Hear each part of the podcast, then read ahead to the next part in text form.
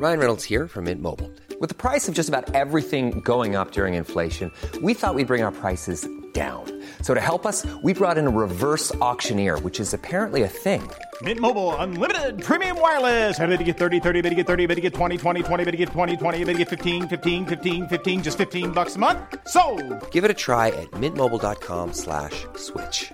$45 upfront for three months plus taxes and fees. Promo for new customers for limited time. Unlimited more than 40 gigabytes per month. Slows. Full terms at mintmobile.com.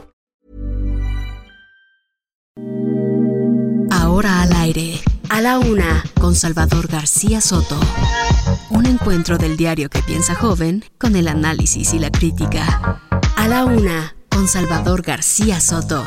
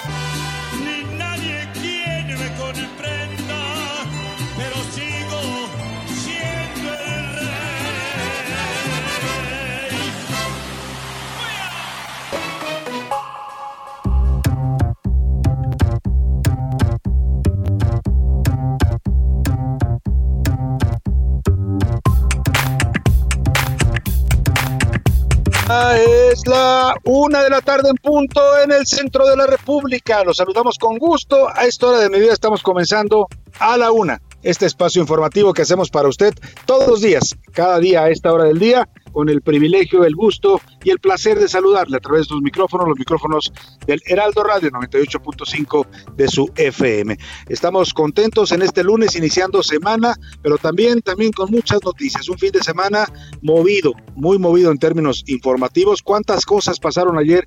12 de diciembre, por supuesto, la festividad de la Virgen de Guadalupe, una festividad importante para los mexicanos que hoy después de un año de haber estado cerrada la basílica estuvo abierta a los peregrinos con todas las medidas de seguridad, con protocolos muy estrictos para que pasaran rápidamente los peregrinos que llegaban de todas partes de México y de otros países a adorar a esta imagen de la Virgen Guadalupana.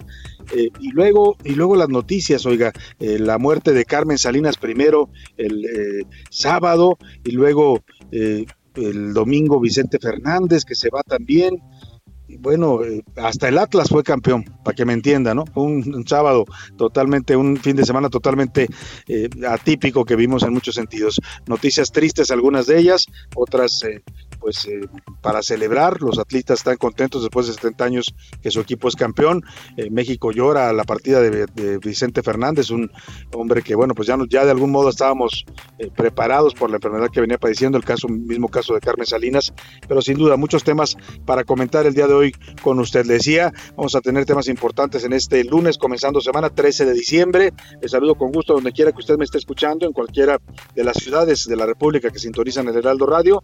Un afectuoso saludo para usted. Gracias, gracias por preferir esta opción informativa de a la una. Vamos a los temas que le tengo preparado en este lunes y vamos a hablar empezando con estos claroscuros en Jalisco. Mientras en las calles se vive la euforia del segundo campeonato del Atlas, los seguidores de este equipo celebran el campeonato después de 30 años. También, también en Jalisco se llora la partida del Charro de Huentitán de Vicente Fernández. Muchos piensan el último grande de la canción ranchera, de la canción mexicana. Vamos a estarle contando todos los detalles sobre el, el homenaje que se le está rindiendo allá en la Arena Vicente Fernández en Guadalajara, la despedida de este gran cantante, una voz que nos acompañó, oiga, cuántos dolores, cuántas alegrías pasamos al, al, escuchando la voz de Vicente Fernández, ¿no? ¿Quién no lloró con alguna canción de Vicente cuando estábamos heridos?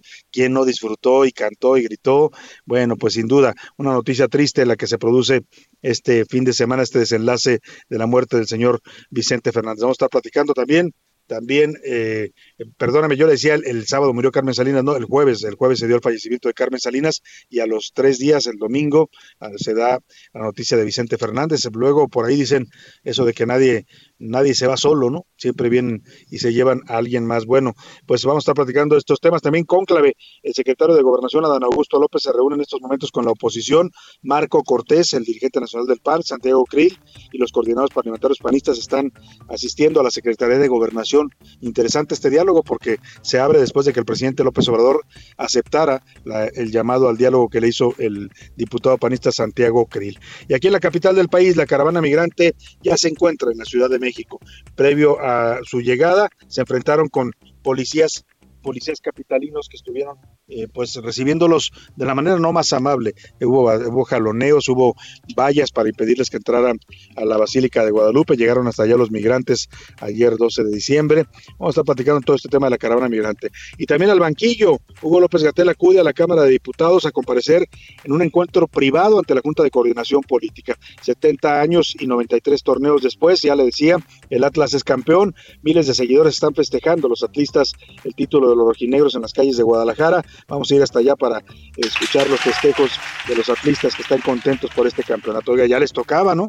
Ya era justo y necesario. Además, en la última curva y con una estupenda participación de Checo Pérez, Max Verstappen es campeón de la temporada 2021 de la Fórmula 1. Nos va a contar de todo esto Oscar Mota. Como ve, tenemos un programa variado, surtido, con muchos temas, con mucha información para abrir la semana.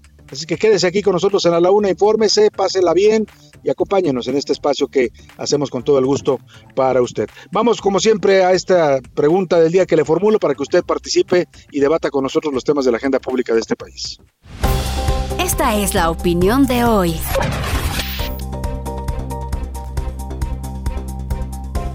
Y le, tengo dos temas, dos temas el día de hoy para comentar y debatir con usted. Eh, la primera es el, gran Vicente Fernández falleció este domingo a los 81 años de edad, luego de permanecer cuatro meses hospitalizado. Yo le pregunto a usted, ¿qué piensa del fallecimiento de la muerte de Vicente Fernández? ¿Qué significaba para usted la imagen del charro de Huentitán, el charro de México? ¿Qué significa la pérdida, pues, para la música popular mexicana, el que se vaya un grande como Vicente Fernández? La otra eh, bueno, le doy tres opciones para que me conteste. Mucho, es una enorme pérdida, más o menos, era algo importante o nada, no me importó, porque habrá gente que tampoco el tema ni le venga ni le va. Le tengo más preguntas, en, en, un momento más le haré también otras preguntas a lo largo del programa, así es que márquenos 55 18 41 51 99. Yo le pregunto también hoy, otra pregunta que le formulo. Ya viene la temporada de Sembrina, época de aguinaldos, empiezan ya a pagarse los aguinaldos, espero que usted ya le haya tocado. Le pregunto, ¿qué va a hacer con su aguinaldo este año? ¿Se lo va a gastar para comprar regalos, para agasajar a los suyos, para hacer la cena navideña? ¿Va a pagar deudas?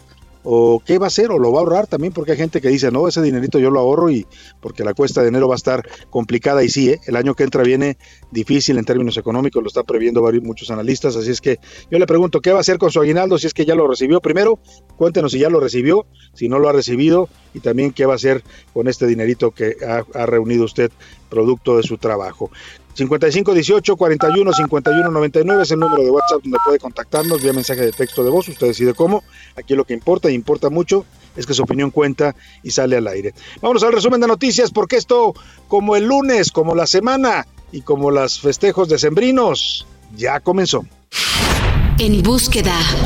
Protección Civil de Nuevo León llevó a cabo un operativo de búsqueda con apoyo de drones y una aeronave para tratar de localizar a un senderista que se perdió el viernes en la ruta de Chancaca en la Sierra de Santiago.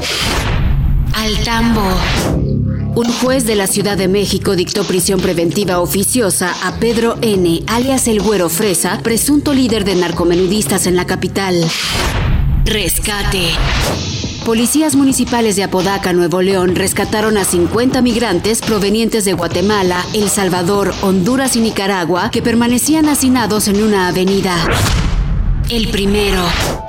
Al menos una persona ha fallecido en el Reino Unido a causa de la nueva variante Omicron del coronavirus, que solamente en Londres representa ya aproximadamente el 40% de los casos. Al banquillo. Un juez peruano inició un juicio contra el expresidente Alberto Fujimori por las lesiones seguidas de muerte de al menos cinco mujeres y en lesiones graves de otras 1.301 esterilizadas contra su voluntad durante su gestión. Una de la tarde con nueve minutos. Vamos a la información en este lunes. Y bueno, pues la noticia sin duda que dominó ayer, eh, más allá de los festejos guadalupanos, que es una fecha importante, todavía con algunas restricciones por el tema de la pandemia, pero se abrió la basílica, recibió a los peregrinos que llegaron de varias partes del país, algunos incluso visitantes de otros países, eh, con sus medidas de seguridad, de sanidad. Y en medio de ese festejo guadalupano, pues se da esta triste noticia. Hoy sigue el homenaje al gran Vicente Fernández en la arena BFG, la Serena Vicente Fernández de García, ya en el rancho de los Tres Potrillos, en Tlajomulco de Zúñiga está ubicado. Desde ayer por la tarde no han dejado de llegar miles y miles de personas que le rinden homenaje al charro de Huentitán, también conocido como el hijo del pueblo. Vicente Fernández falleció este 12 de diciembre a los 81 años por una falla multiorgánica. Tuvo complicaciones de salud y permaneció varios meses hospitalizado por una caída en su casa que le causó una lesión cervical. Mire, su familia confirmó el fallecimiento con un mensaje en Instagram. En paz descansa, señor Vicente Fernández. Lamentamos comunicarle su deceso el día domingo 12 de diciembre a las 6:15 de la mañana. Fue un honor y un gran orgullo compartir con todos una gran trayectoria de música y darlo todo por su público. Gracias por seguir aplaudiendo, gracias por seguir cantando, dice el mensaje que publicó la familia Fernández para comunicarle a todo México y al mundo la noticia del fallecimiento de Vicente Fernández. Y es que Vicente era el máximo exponente, sin duda alguna, de los que quedan vivos de la música ranchera en México. Canciones como Mujeres Divinas, Por tu maldito amor, Hermoso Cariño, Volver, Volver, La diferencia, entre muchos otros éxitos que acumuló el charro de Huentitán. Obtuvo importantes reconocimientos, entre ellos cuatro Grammys, tres Billboard y 16 Latin Grammys, entre otros premios. Su música era reconocida por supuesto en todo México, pero también más allá de nuestras fronteras. Era querido y admirado en varios países, en los Estados Unidos, no se diga, llenaba llenaba arenas, llenaba conciertos el señor Vicente Fernández, eh, conquistó al público también en el cine, protagonizó más de 30 películas, nunca fue gran actor, la verdad, Vicente Fernández, pero tenía ese carisma particular, ya, eh, eh, películas como La Arracadas, La Ley del Monte, El Taur, El Hijo del Pueblo y Mi Querido Viejo, era un hombre sencillo, un hombre de, de campo, de origen humilde. Eh, desde niño comenzó a cantar en los bares, en las cantinas, en, las, en eventos y bueno, pues se volvió eh, desde muy joven alguien que empezó a abrirse camino en el mundo de la música eh, y llegó a ser pues el máximo exponente. Muchos lo comparaban con los grandes de la música mexicana, con Pedro Infante, con Jorge Negrete, con Javier Solís, con Lola Beltrán, con esa playa de, cantantes rancheros que hemos tenido en nuestro país, con Miguel Aceves Mejía, tantos y tantos eh, cantautores rancheros mexicanos, y Vicente sin duda ocupa ya un lugar al lado de ellos. En el homenaje que le están realizando en la arena Vicente Fernández, tuvo momentos muy emotivos. El féretro entró al recinto entre aplausos y montaron guardias de honor. Su viuda, doña Cuquita, que estuvo ahí con él al momento de su muerte, sus hijos, Alejandro Fernández, cantó ante el ataúd, y, con, y también eh, junto a su mamá. Después la gente comenzó a pasar frente al ataúd para darle el último adiós a Vicente. A las 3 de la tarde habrá una misa de cuerpo presente abierta al público y al terminar van a cerrar pues van a realizar un sepelio privado con la familia. Ya el sepelio no habrá acceso al público, el público tendrá que despedirse ahí en la arena Vicente Fernández y después vendrá ya el sepelio de manera privada con la familia. Pero vamos con Adriana Luna, nuestra corresponsal allá en Guadalajara, que ha estado siguiendo de cerca pues este homenaje, esta despedida y este fenómeno que significa la muerte de Vicente Fernández para todos los mexicanos. Yo le decía, y seguramente usted se acordará en este momento de algo, cuántas veces no cantó usted una canción de Vicente, a lo mejor dolido, a lo mejor despechado, a lo mejor herido, o también contento, Porque estaba feliz en una fiesta familiar, en una, en una eh, celebración. El Vicente acompañaba a su música, eh, lo mismo las alegrías que las penas de los mexicanos. Así, de ese tamaño es el señor Chente Fernández, que hoy se nos va y que bueno, vamos a estar recordando, por supuesto, en este programa también con su música y su trayectoria. Vamos contigo, Adriana Luna, cuéntanos cómo ha estado el ambiente en la despedida de este grande de la música mexicana, el gran Chente Fernández. Buenas tardes, Adriana. Gracias, mi querido Chava. Muy buenas tardes. Es que Guadalajara está viviendo una mezcla de sentimientos. Murió su hijo predilecto, pero también el Atlas llegó a coronarse después de 70 años en el fútbol mexicano. Entonces, hay llanto de dolor y también llanto de alegría, mi querido Chava. Vicente Fernández, obviamente ya tú lo mencionabas, el ídolo de la música mexicana. Duró cuatro meses internado, debatiéndose entre la vida y la muerte. Al conocerse ayer su deceso, de inmediato el llanto entre los zapatillos y su música se escuchaba por doquier. Los fanáticos desconsolados porque lo veían como uno de los suyos, que había salido de la pobreza a base de arduo trabajo. Los homenajes obviamente para Vicente Fernández tomaron diversas formas. Algunos llegan con fotos, otros le cantan ya sus corridos. El corrido de Vicente ya apareció también. Llegó un chentebocho, mi querido Chava.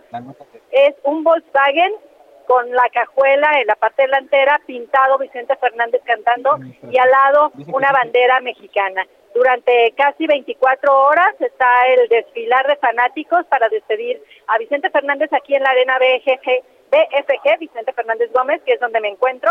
Ya son más de 50 mil personas las que han pasado por aquí con todos los protocolos sanitarios para evitar contagios de COVID. El féretro llegó ayer a las 7 de la noche escoltado por sus hijos, su esposa y sus nietos.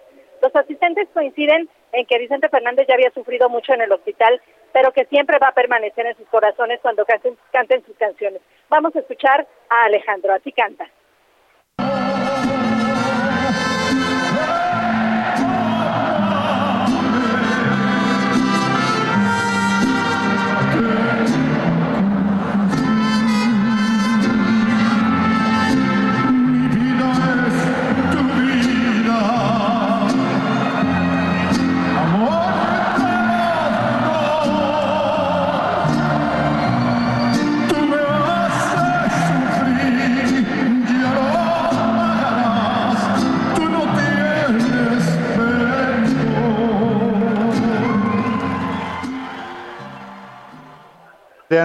Qué, qué bonito escuchar esa canción en voz de Alejandro Fernández, porque recordaba yo que justo con esa canción es una de las canciones con las que Vicente presenta a su hijo Alejandro Fernández, entonces un adolescente, cuando lo presenta al público, cantan juntos esta canción de amor de los dos, y mira, hoy lo despide con esa misma canción. Sí, fíjate que están llegando de distintas partes de México y del extranjero para despedirlo. Y obviamente es, es, como una familia, mi querido Chava. O sea, la gente ve a Vicente Fernández y a sus hijos como parte de su familia. Obviamente, toda la familia Fernández agradece esas muestras de cariño. Así Alejandro consuela a los fanáticos que han perdido al patriarca. Pues sin duda alguna. Sin duda alguna.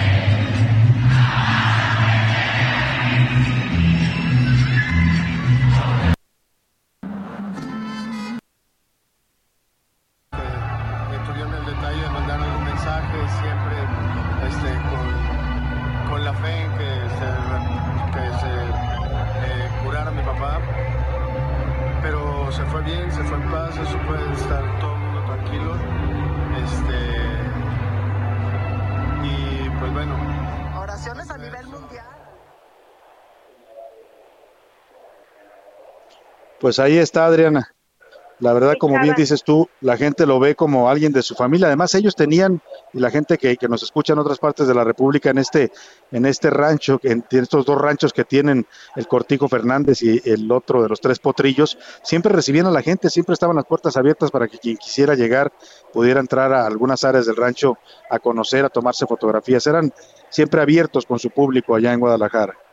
Sí, siempre abierto, incluso tú podías ir y así, si te tocaba la suerte, te podía saludar Vicente Fernández y se tomaba una foto contigo. Al parecer, mi querido Chava, bueno, el sepelio va a ser privado, solo para familiares y amigos cercanos.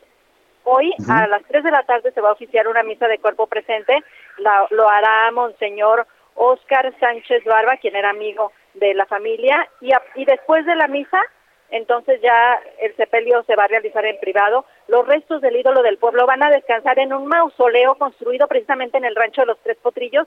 ¿Para qué? Para que en el futuro, mi chava, la gente que quiera venir a conocer el rancho, aunque ya no esté Vicente Fernández, pueda llegar y tomarse una foto ahí en el mausoleo con él o, o ir a rezarle algo, ¿no? Claro, claro.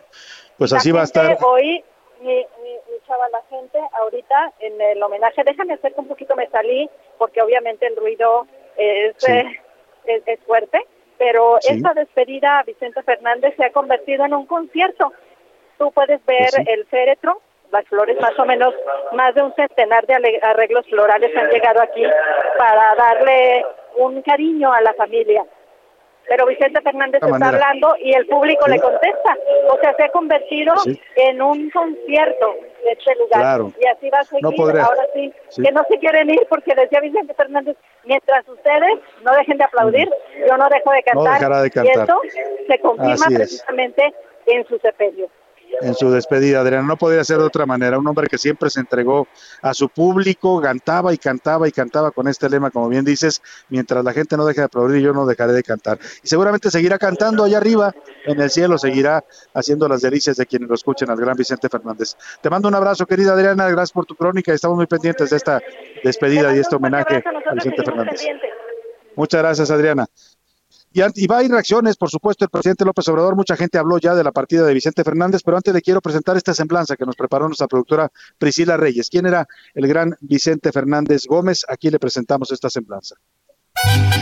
Vicente Fernández, nacido el 17 de febrero de 1940 en Huentitán el Alto, Jalisco. Por eso, aquello de El Charro de Huentitán. Y pa' mujeres bonitas, charro que sabía que quería hacerlo desde los seis años, que cuando veía películas de Pedro Infante, Javier Solís o Jorge Negrete, se le erizaba la piel y prometía al destino cantar como ellos. Desde muy joven comenzó a presentarse en restaurantes, en bodas, a ganar concursos locales y a formar familia. A los 23 se casó con su amada Coquita, la vecina que le robó el corazón y con quien años después tuvo a cuatro Fernández más, Vicente, Gerardo, Alejandra y Alejandro. Se me está acabando lo bueno que soy y me está llegando lo malo por dentro.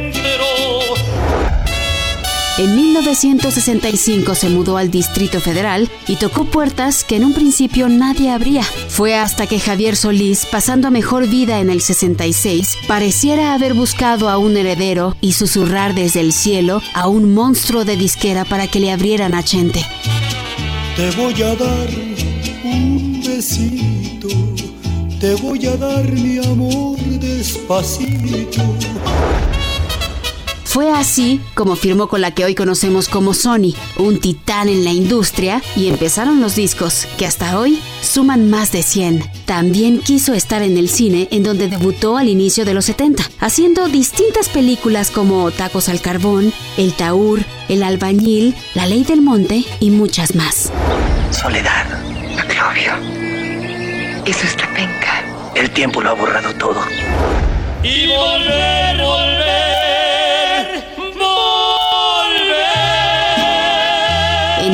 1976 cantaría por primera vez a un charro reconociendo sus culpas y así, entonando un nuevo himno de la música ranchera, lo bautizaron como a una de sus inspiraciones, Pedro Infante, como el ídolo, pero a Chente no del pueblo, sino de México. ¡Pachi! ¿Dónde andas? ¡Güereja! Perdóname por dejarte, pero no te quiero como yo pensaba.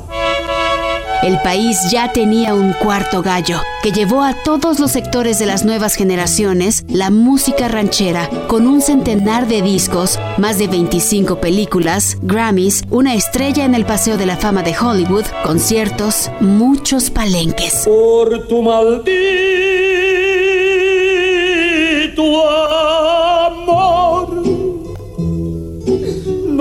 terminar con tantas penas.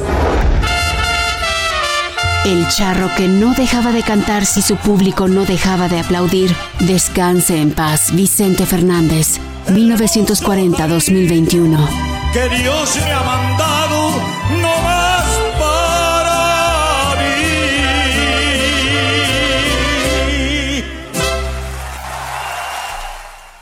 Ahí está este eh, semblanza, este homenaje de este grande de la música mexicana. Me quedé yo pensando, se va un ídolo, sin duda uno de los grandes ídolos de la música popular mexicana, al nivel pues de los que se nos han ido recientemente también, bueno, hace algunos años ya, Juan Gabriel, eh, pues al nivel de los grandes, yo le decía, ¿no? De los grandes, grandes, de José Alfredo Jiménez, de veía una anécdota donde Vicente platica, eh, le preguntan que, al, que el público le decía mucho que, que si él se, se creía tan grande como Pedro Infante, como Jorge Negrete, como José Alfredo, como todos estos cantantes, y él decía, no sé si sea el más grande de yo, pero sí sé que soy el más vivo de todos ellos, ¿no? pues aquí estaba todavía, eso, esa era la verdad. Y me quedaba pensando quién ¿Quién ahora después de Vicente para la música mexicana?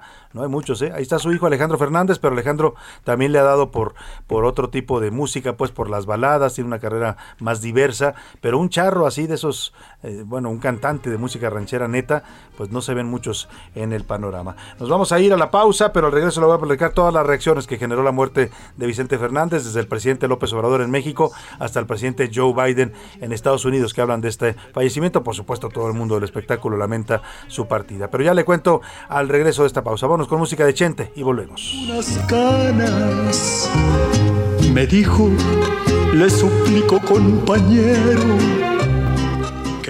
Escuchas a la una con Salvador García Soto. En un momento regresamos. Sigue escuchando a la una con Salvador García Soto. Ahora, la rima de Valdés. O de Valdés, la rima.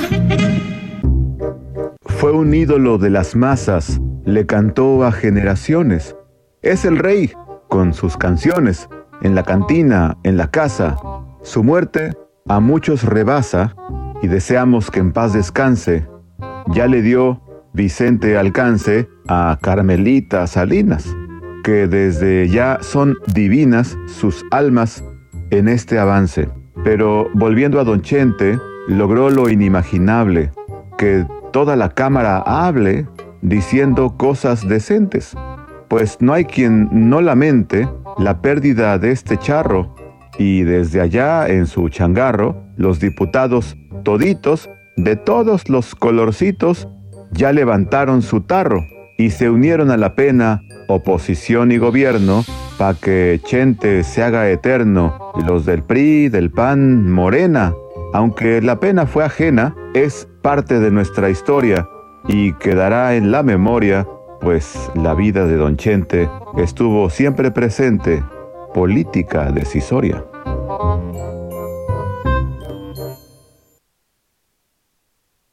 Hermoso cariño hermoso cariño que Dios me ha mandado a ser destinado no más para mí. Precioso regalo, precioso regalo, del cielo ha llegado y que me ha colmado de dicha y amor. Ay, oiga, qué canciones le decía. A ver, ¿cuántas veces no le dedicó usted esta canción a alguien? Bueno, yo sí se la he dedicado varias veces a una persona y se la vuelvo a dedicar y se la volveré a dedicar. Son de esas cosas de la música de Vicente Fernández que nos va a seguir acompañando. Bueno, pues estaremos recordando y le decía, su muerte genera muchas reacciones, reacciones al más alto nivel. Hoy el presidente López Obrador en su conferencia de prensa mañanera desde Palacio Nacional pues habló del charro de Huentitán, dijo que es un símbolo de la canción ranchera, reiteró sus condolencias y pidió incluso que le pusieran la de volver, volver. Dijo el presidente, échate la de volver, volver. Venga usted. Vámonos con Vicente Fernández. Ya. Volver, volver, volver. Yo quisiera conocer, quisiera conocer un solo artista que independientemente tener la suerte de haber nacido en este país, que ustedes lo quieran como me quieren a mí, que cuantas veces tengo la oportunidad de estar frente a ustedes me hacen sentirme no como un artista, sino como un familiar. Yo quisiera conocer también un solo artista que después de salir a un escenario como este tan imponente, de recibir su cariño, de sentir sus aplausos, no le quedaran ganas de volver, volver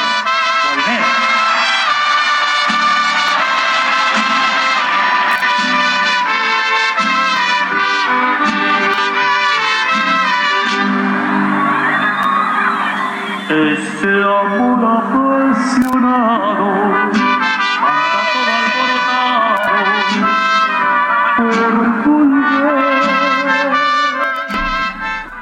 Bueno, pues así homenajeó el presidente López Obrador a Vicente Fernández, pidió la de volver, volver.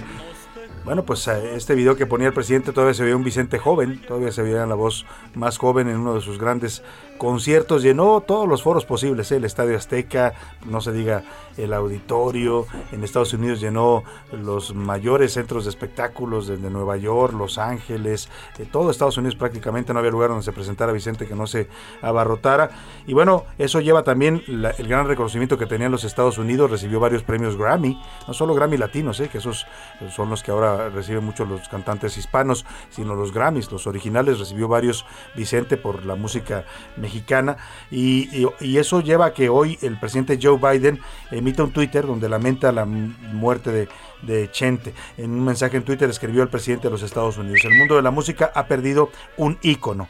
La música de Vicente Fernández creó memorias para millones, millones. Mandamos condolencias a su familia y a todos los que lo amaron. Vicente será recordado por las generaciones por venir, lo dice el presidente de los Estados Unidos. También esta mañana la ex candidata presidencial Hillary Clinton dijo que en esta misma red social, en Twitter, que Vicente Fernández es un ícono musical y mandó su más sentido pésame a, los, a sus seres queridos. Bueno, en el mundo del espectáculo, ¿qué le digo? Todos se pronunciaron por la muerte de Vicente Fernández, Rafael Martos, Alejandro Sanz, Ricardo Montaner, Florinda Mesa, Marc Anthony, Oscar de León, Cristian Castro, eh, bueno, la actriz eh, Florinda, Mesa ya le decía, muchos, muchos en el medio del espectáculo lamentaron la partida de Vicente Fernández y bueno, pues ahí de ese tamaño es este, esta noticia que le estamos hoy comentando y recordando a este gran cantante de la música mexicana. Y mire, la vida está hecha de lágrimas y de risas, ¿no? Como decía sabiamente la gran Yolanda Vargas Dulce, de, dolor y de alegría.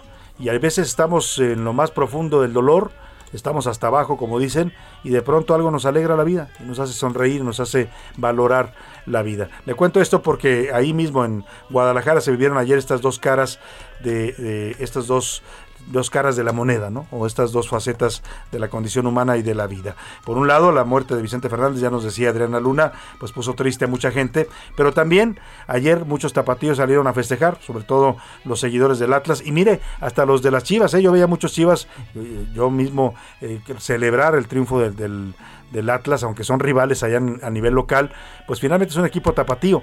Y así salieron ayer a disfrutar a las calles de Guadalajara los atlistas a celebrar un campeonato que llegó después de 70 años. Vamos con Ricardo Gómez para que nos cuente, nos haga la crónica de estos festejos que desde ayer por la noche inundaron las calles de Guadalajara. Hoy está previsto una gran celebración en la glorieta de los niños héroes allá en Guadalajara en punto de las 3 de la tarde. Escuchamos esta crónica y ahora comentamos el tema también con Oscar Mota que ya anda por aquí en la cabina. ¿Qué tal Salvador? Muy buenas tardes. Te saludo desde Guadalajara, ciudad que no ha dormido y mantiene los festejos por el campeonato del Atlas. Luego del silbatazo final, las calles tapatías se volvieron rojinegras y los claxones de los coches sonaron hasta la madrugada.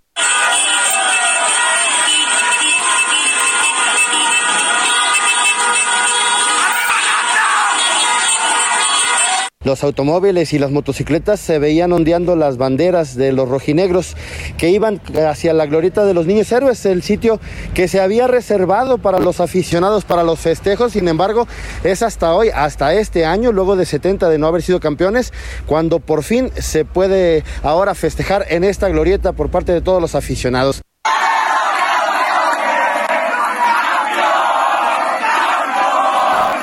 Todos los que se quedaron con las ganas de ver al equipo en el Estadio Jalisco se fueron a esta misma glorieta para ver eh, con las pantallas que se colocaron para este motivo y ahí festejaron el triunfo, un triunfo que eh, pues fue cardíaco. Eh, todos los que vieron el partido saben lo que le costó al rojinegro ser campeón.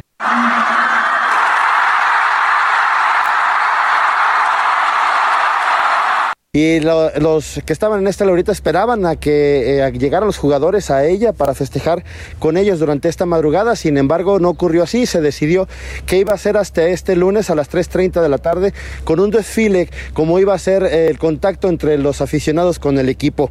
Va a iniciar a las 3.30 en el Parque de la Revolución y se dirigirá por la Avenida Federalismo. Luego tomará Avenida Niños Héroes hasta llegar hasta esta glorieta.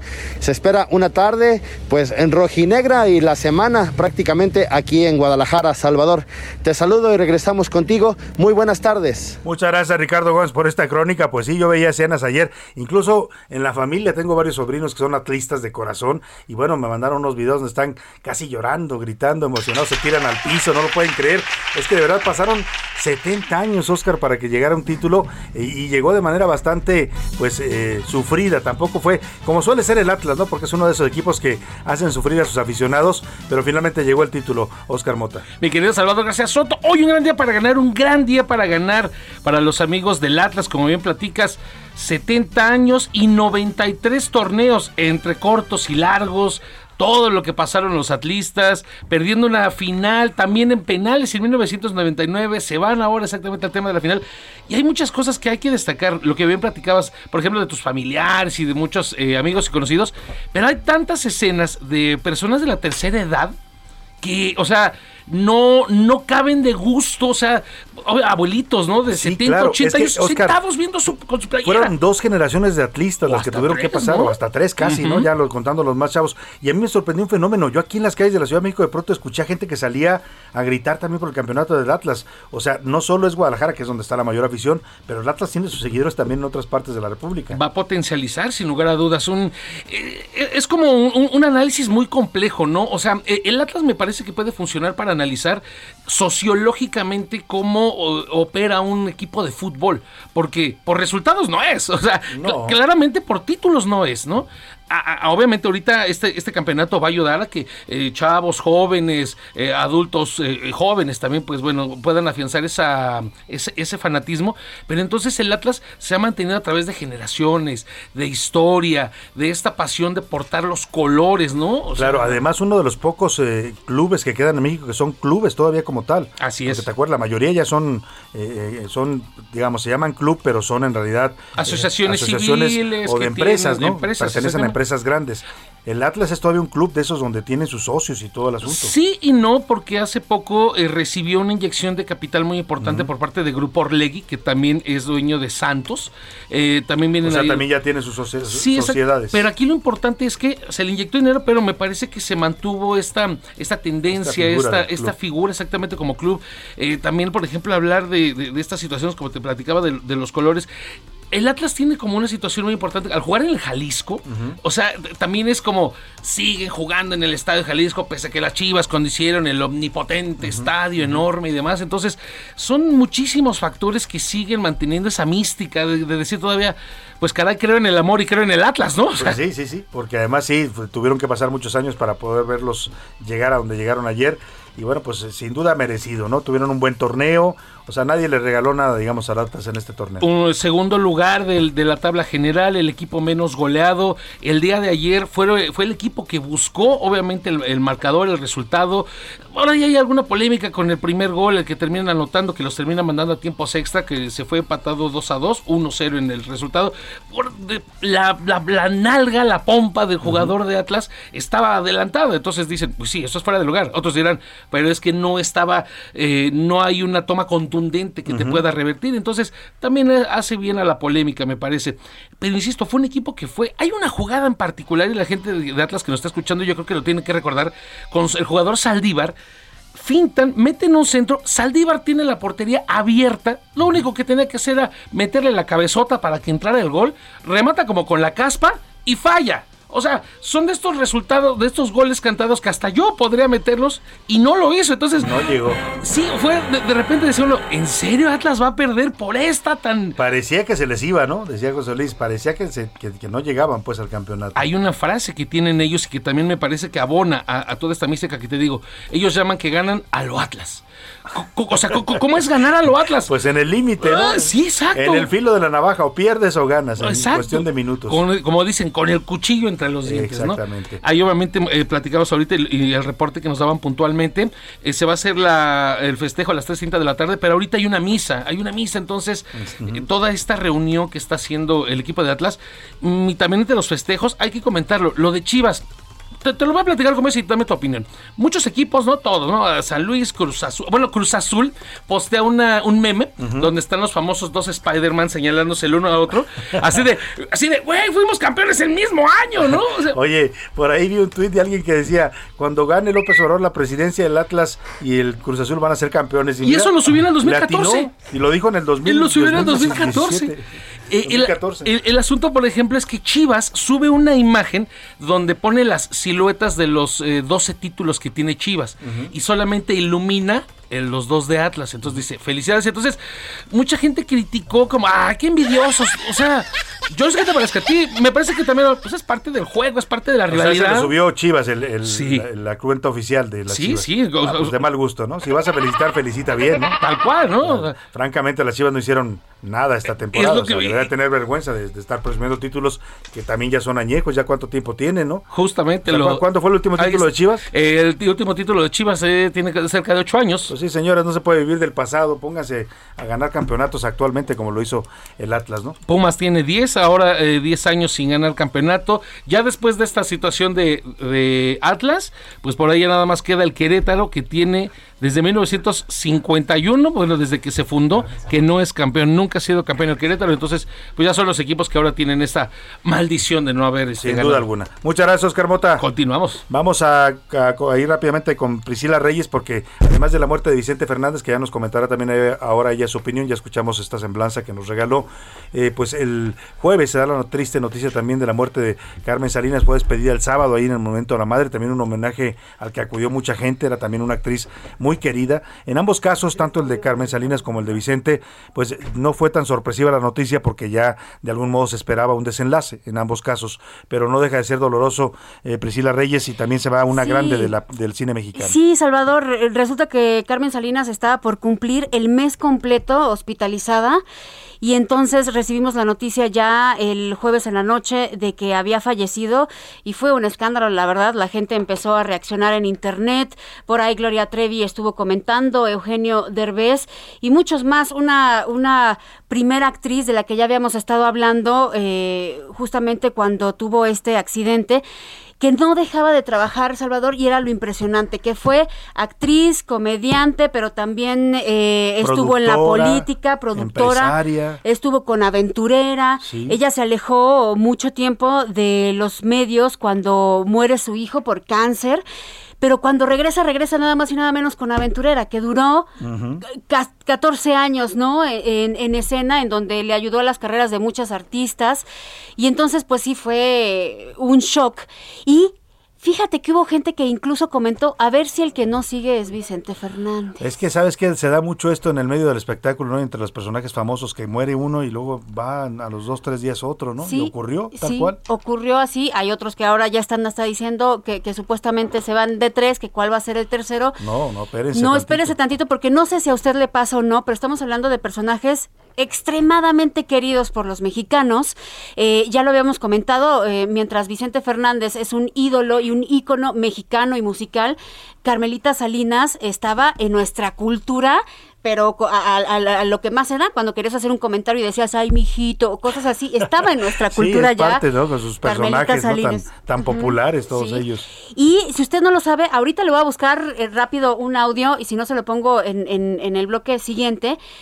Ella empezó haciendo muchas imitaciones también, Salvador, Sí, y era, era buena. excelente. Era buena hacía- imitadora. Hacía imitaciones en ese entonces de Julisa. Ajá. Entonces salía ella vestida pues como en esos en esos tiempos con unos vestiditos que estaban con un cinturón muy delgado a la cintura y después caían como en una falda abierta Ajá. y entonces así cantaba Julisa y salía Carmen Salinas y es sorprendente porque cuando uno la ve tan jovencita con una silueta súper delgadita Delgadita. y cantando como como Julisa quisiera ser la consentida se los voy a poner al rato para que la disfruten y sí hombre fue una muerte muy llorada muy comentada Y después el domingo pues nos vino el, el otro gancho al hígado que fue la Sí, muerte que de la muerte Fernández, de Chente ¿no? Fernández. Pues lo seguiremos recordando en este programa. Gracias, Priscila. Gracias, Salvador. Más adelante vamos también contigo. Y por lo pronto vámonos rápido a otros temas eh, de noticias del día de hoy. Ya comenzó la reunión entre el secretario de Gobernación, Adán Augusto López, con el dirigente nacional del PAN, Marco Cortés, la secretaria general de ese partido, Cecilia Patrón, y el diputado Santiago Krill. También asisten a este encuentro en el Palacio de Bucareli los coordinadores parlamentarios del PAN en el Senado y en la Cámara de Diputados, Julián Y Jorge Romero. Es interesante este diálogo porque se da después de que los panistas pues le mandaron un mensaje público al presidente a través de Santiago Krill para decirle, presidente, pues eh, le tomamos la palabra. El presidente alguna vez dijo, pues hay que dialogar, hay que hablar y, ponernos de acuerdo. Y le dijo Santiago Krill, pues adelante, dialoguemos. Se dio un encuentro la semana pasada entre Santiago Krill y el secretario de Gobernación y ese encuentro deriva hoy en que la plana mayor del PAN acude también a ver a Dan Augusto López, a este que el, el jueves, El que día, el miércoles, el presidente le hizo todo un reconocimiento en la mañanera, dijo que estaba muy contento con su trabajo, que era un gran operador, que le resolvía muchas cosas, que estaba feliz con su paisano Adán Augusto en la Secretaría de Gobernación. Vamos hasta allá, hasta las calles de Bucareli con nuestro reportero Misael Zavala, que ha estado siguiendo de cerca este diálogo entre el gobierno federal y los panistas. ¿Cómo estás, Misael? Te saludo, muy buenas tardes. Salvador, buenas tardes, buenas tardes al auditorio. Efectivamente, como bien lo comentas, pues después de tres años de puertas cerradas, hoy la Secretaría de Gobernación abrió un diálogo con el Partido Acción Nacional, que es la principal fuerza de oposición al gobierno federal en el país. Eh, Adán Augusto López Hernández, secretario de Gobernación, recibió por espacio de una hora y media eh, al líder nacional de Acción Nacional, Marco Cortés, así como a los coordinadores parlamentarios de la Albiazul en el Senado, Julián Rementería del Puerto, y también de la Cámara de Diputados, Jorge Romero. También acudieron el presidente de la Comisión Política de Acción Nacional, Santiago Krill Miranda, quien, eh, pues como bien lo comentas, fue el encargado de negociar y pactar esta reunión. También acudió la secretaria general de, Acción Nacional, Cecilia Patrón Laviada, y esta eh, es la primera vez eh, que la dependencia encargada de la política interna del país abre un diálogo con el partido de oposición, ya que desde que el presidente Andrés Manuel López Obrador asumió este cargo, no había tenido un encuentro de este tipo. En este momento, eh, Marco Cortés ofrece una conferencia de prensa, pues donde se dan a conocer algunos puntos que tocaron, principalmente, eh, pues las medidas económicas para atacar la inflación, es lo que expuso Acción Nacional al secretario de Gobernación, que eh, pues garantice medidas como el abasto de gas eh, LP, también esfuerzos para frenar la inseguridad y violencia, asignar recursos para fortalecer a las policías municipales, también eh, pues respetar a la oposición del país, este fue uno de los puntos principales que tocó eh, Marco Cortés en esta reunión, y también evitar politización de la justicia y persecución contra opositores. Ahí mismo Marco Cortés le expuso a el secretario de Gobernación casos como el de Ricardo Anaya, eh, eh, candidato presidencial, quien tiene una eh, investigación en la Fiscalía General de la República por el caso de Emilio Lozoya y los supuestos sobornos de la, empresa Odebrecht. También eh, mencionó el caso de Francisco Cabeza Gar- García, Cabeza de Vaca, gobernador de Tamaulipas, y bueno, le pidió al secretario de Gobernación que pues pase este mensaje de que se frene el estilo del presidente Andrés Manuel López Obrador, que exhibe a sus opositores durante las conferencias de prensa mañanera. Otro de los puntos que se ha tocado, que se tocó ya en esta reunión,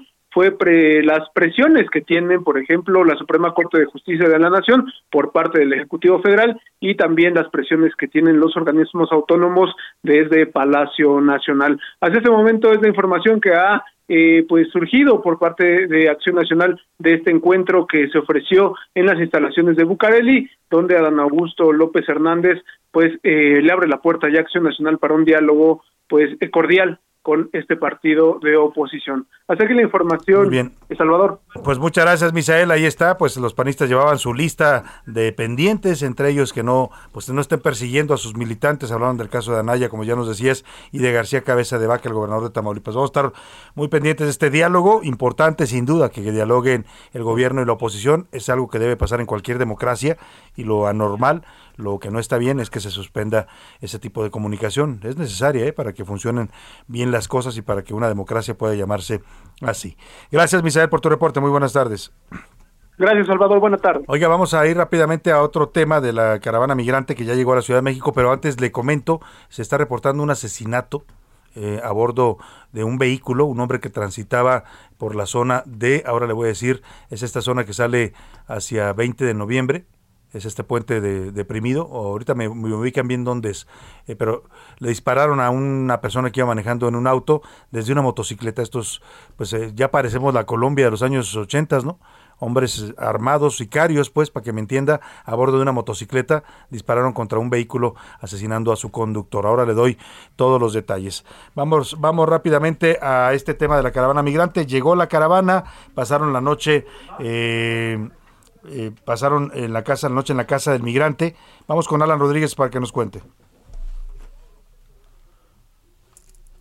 Bueno, se me reunió aquí Rubén. Vamos con Alan Rodríguez. ¿No está el reporte de Alan Rodríguez?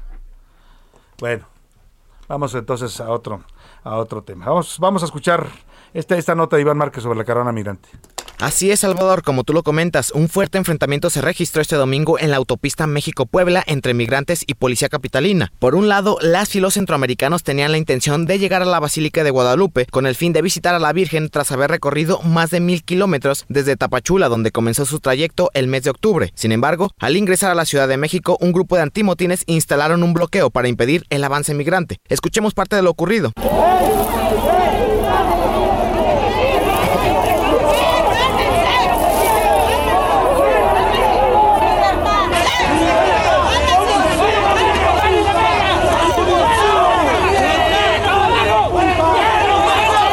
Salvador, los centroamericanos se vieron desesperados e incluso lanzaron piedras, botellas y todo tipo de objetos para saltar la barrera de 350 uniformados. Incluso se reportaron 13 oficiales lesionados, al igual que cuatro migrantes.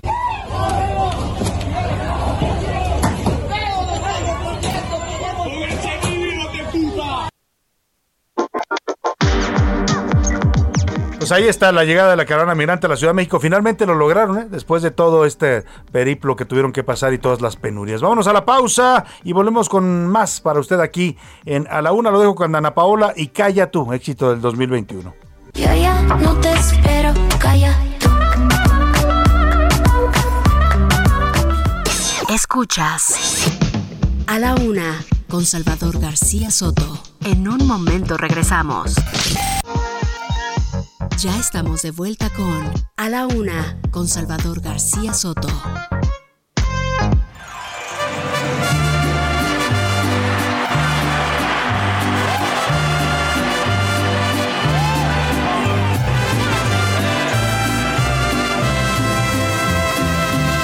Yo sé bien que estoy afuera,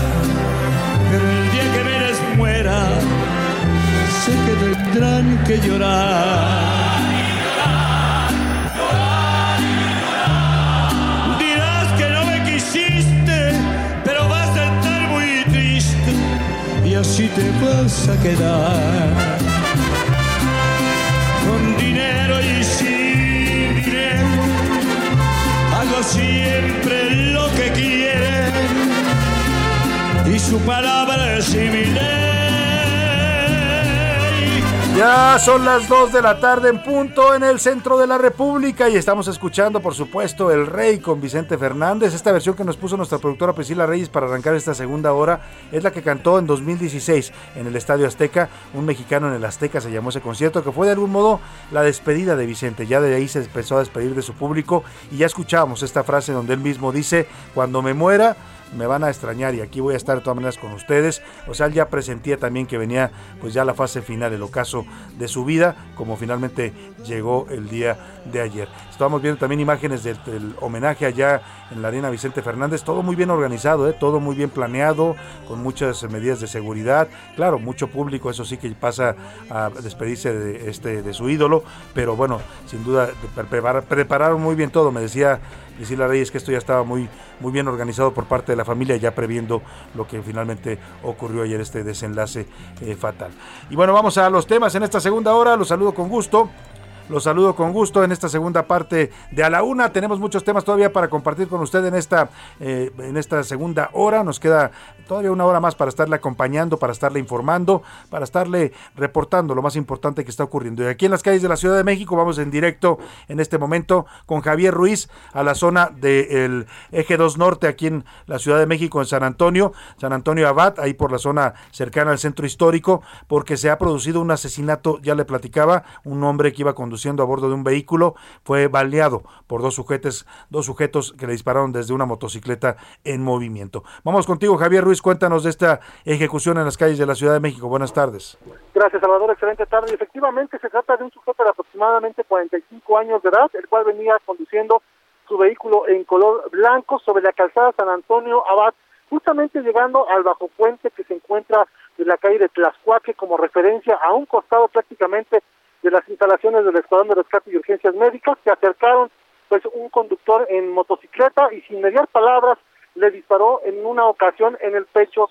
De acuerdo a lo que nos han informado los paramédicos es que pues el impacto fue directo al parecer al corazón, por lo que ya no pudieron hacer nada los eh, paramédicos. E incluso pues estrelló en la parte trasera de un eh, taxi color rosa, el tanto el chofer como la, la, pasajera pues resultaron lesionadas no por impacto sino por el golpe del vehículo y es por ello que también requirieron atención médica. Han llegado ya elementos de la Secretaría de Seguridad este, Ciudadana, principalmente de tránsito, que también, pues no estamos de más mencionar lo que se encuentra a un costado, pues las instalaciones, y es por ello que también han llegado ya servicios periciales.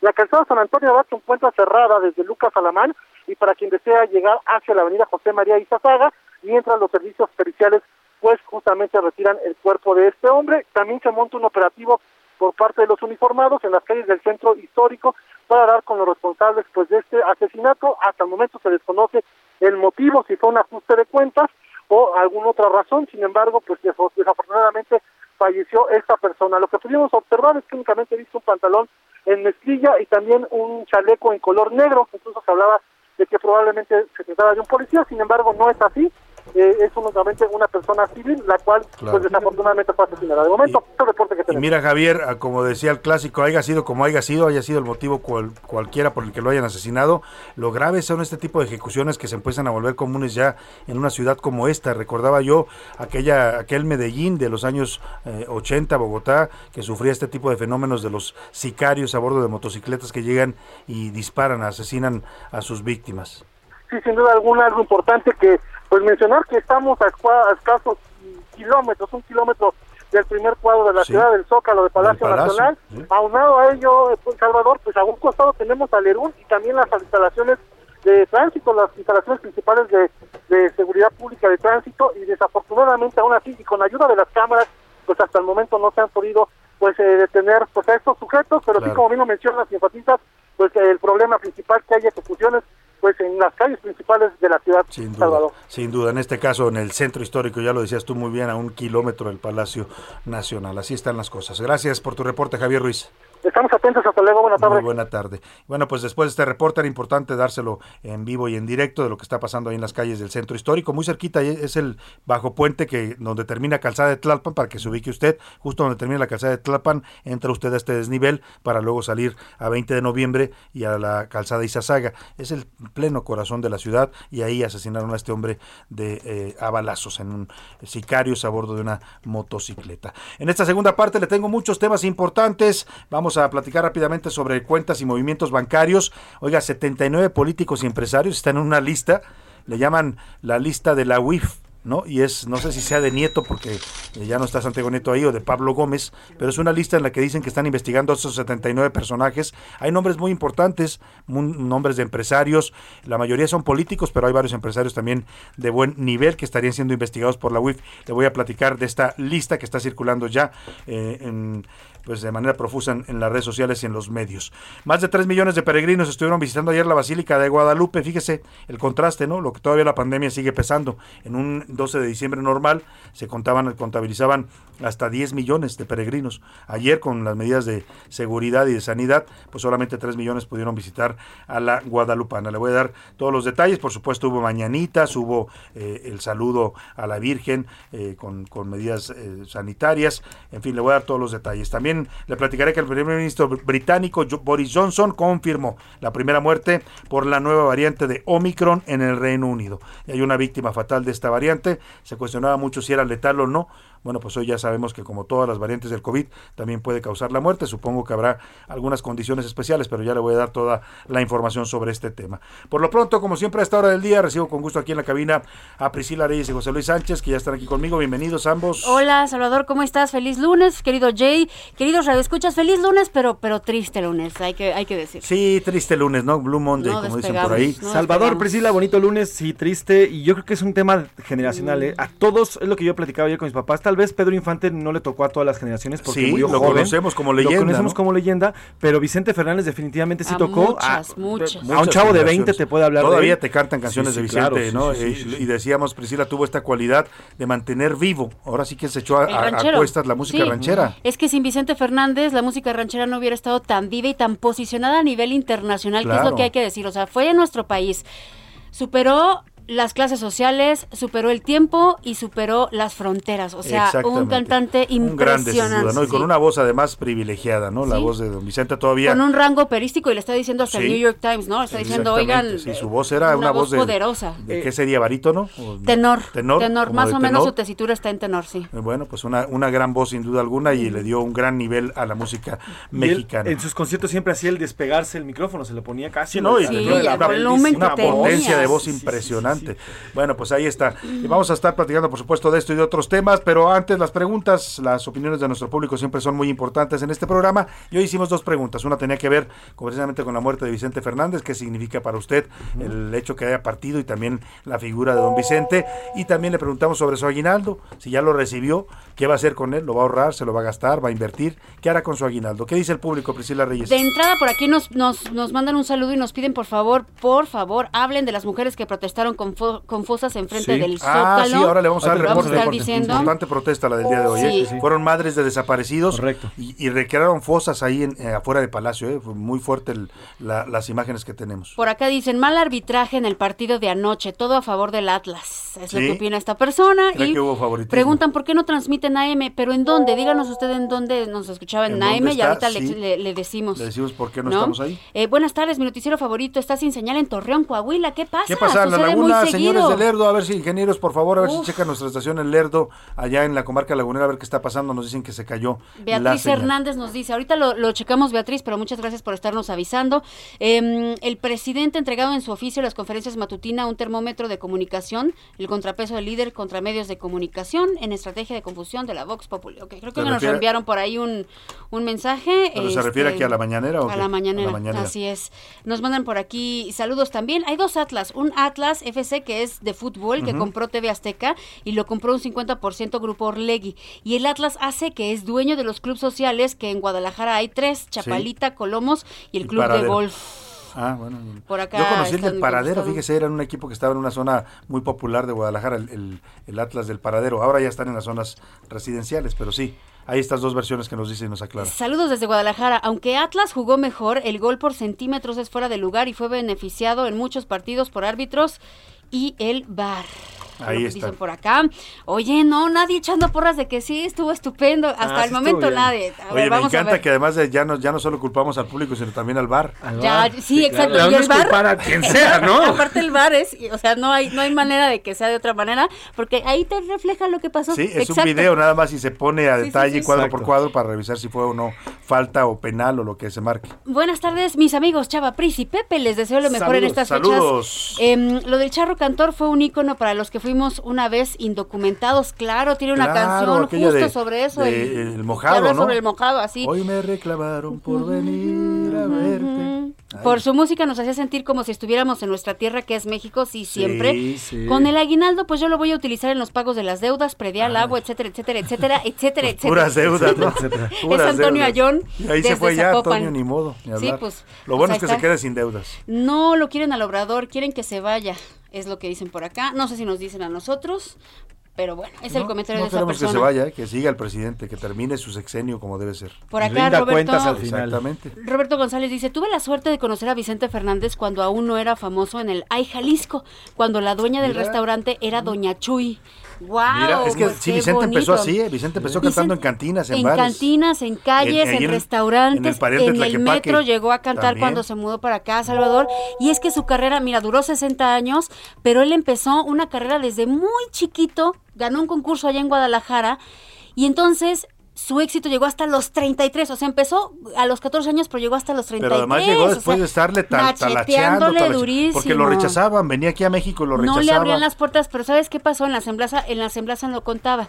Esto fue como algo divino. Ajá. Cuando se va Javier, cuando muere Javier Solís, se queda vacante Vacío. la voz grande del- Pues de la música trono de la ranchera. música mexicana, ¿no? Del rey. Y, y- y lo decía, pareciera que fue así indicación divina. Le dieron la entrada, fue justo cuando le abrieron la puerta eh, a Vicente Fernández, una de las disqueras más importantes del mundo, que era Universal, el día de hoy. Y ahí empezó. Más de 100 discos hasta Y desde la ahí fecha. despega, ¿no? Qué bruto. Y les cuento un chisme. No, ¿Y se los cómo- cuento en entretenimiento. Oye, ¿y cómo vendía discos, Vicente? En la época que los discos eran el Pero como pan caliente, del éxito, como ¿no? pan caliente, Muchos, Salvador. muchos discos. Bueno, Mm, hay más, hay más este Sí. comentarios rapidísimo. Buenas tardes, saludos desde Coyoacán, muchas gracias. Excelente lunes, Salvador. Es una gran pérdida la de Vicente Fernández. Sí. Y eh, recuerdos en generaciones, un gran exponente de la música mexicana. Sin Dos. duda. Parte en la cena de Navidad, ah, está hablando El del aguinaldo, aguinaldo, ¿cómo lo va a y ahorrar para la cuesta del año, lo dice. Fernando Castro. Esa me parece una buena, muy buena recomendación de Fernando Castro. ¿eh? Ahorre algo de su aguinaldo ¿eh? porque se viene pesada la cuesta de enero. Ya lo sabemos los mexicanos, pero este año en particular, el 2022, siempre nos dicen lo mismo, pero los eh, indicadores económicos hablan de que sí va a ser un año muy complicado en términos económicos. Alex Rocha pide que por favor pongan el hijo del pueblo, que esa es su rola, no sean así. Ahorita la vamos ahorita a la buscar. ponemos, muy bonita. Saludos desde Guadalajara. Ya déjenos festejar a los del Atlas. Ya no nos critiquen el mal No. arbitraje y muchos argumentos. Por favor, déjenos festejar. Pone, es broma, gracias. Ya lo decía yo, festejen No, pues están festejando y de qué manera, ¿no? Las festejos allá en. Guadalajara están a todo lo que dan. Sí, pues ahí está. ¿Y qué dice Twitter? Yo, mira, les quiero compartir un dato. ¿Cuál creen que sea la canción más escuchada en Spotify de, de Vicente, De Vicente Fernández, ¿Cuál echan? eh, hermoso cariño. ¿Tú? Yo digo, híjole, es que estoy entre el rey o volver, volver, volver. ¿Tú, Oscarín? Oscar Mota. El rey.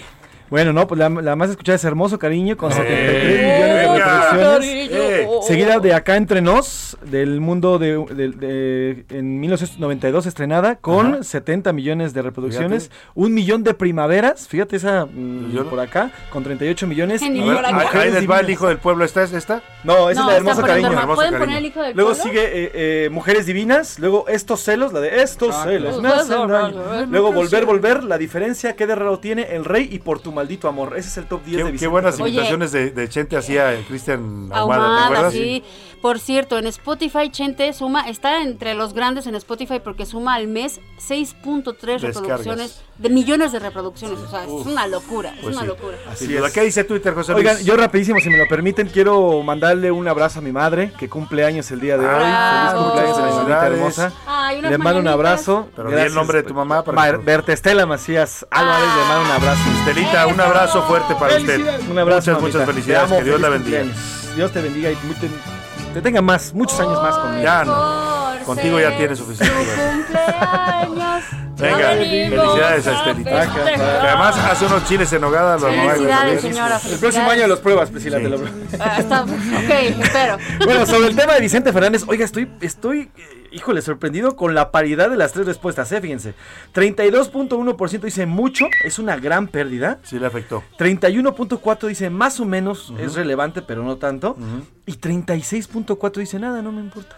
¿Eh? Ahí está. O sea, 32, 31, 36. Bueno, Así pero se- súmale al 32 y al, y al 31, que, Pues sí, que- se- que sí, es- junta un sí están 60%. preocupados. Sale. Oigan, eh, sobre, la, sobre el tema del Atlas, el 71.5 dice que bueno, se lo merecen, que bueno que ganaron. El 9.7% dice fue un partido parejo. Y el 18.8% dice, no me importa el fútbol, a mí me da exactamente igual. Y sobre el aguinaldo que preguntamos también, el 44, 45% dice que va a pagar deudas, el 2.9 lo va a dar en regalos, el 28.4 dice que lo va a ahorrar y eso me da gusto, y el 24 dice, 24%, amplio 24%, no me van a dar aguinaldo. Híjole, eso es un tema aquí en Ese México, ¿eh? porque tema, ¿eh? se supone que la ley federal del trabajo dice que Por todos ley. tenemos derecho al aguinaldo, es por ley, ¿eh? Y eso de que no se lo den, pues exíjalo. Exíjalo y si no vaya a la Profedera, la Procuraduría Federal de la Defensa del Trabajador, puede poner una queja contra la empresa o su empleador que no le dé el aguinaldo mínimo, mínimo, dice la ley, le deben de dar 15, 15 días, de aguinaldo, es lo mínimo, ¿no? Y ya si su patrón es generoso, pues un mes no estaría mal, ¿no? Sí. Hay quienes les dan 40 días, esos son Y, afortunados. ¿Esos son diputados, Salvador? Seguramente. No, No, esos esos les son dan como, como tres 100 meses, días. ¿no? como tres meses. Rapidísimo, recuerden que tienen hasta el 20 de diciembre para, para recibir este El aguinaldo. Vamos rápidamente a otros temas informativos. Le voy a platicar, les voy a platicar de. eh, ¿Vamos al karaoke? ¿Sí? Es día de karaoke informativo. ¿De qué, ¿De qué hicieron su canción Los Curuleros? El día de hoy del Atlas, del Atlas. ¿Qué otra cosa? Atlas. Ah, Pepe Navarro y el maestro Enrique Canales le cantan Sí. al Atlas, una canción además dedicada para todos los atlistas que están festejando hoy su campeonato después de 70 años. Ya era justo y necesario.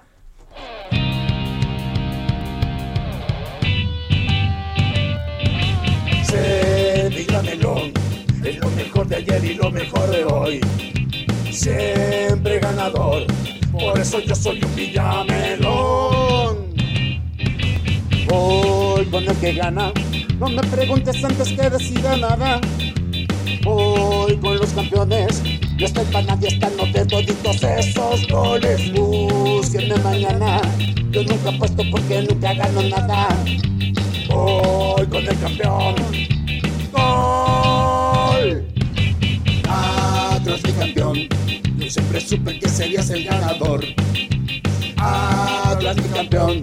De rojo y negro es mi corazón. Ser Villamelón es lo mejor de ayer y lo mejor de hoy. Siempre ganador.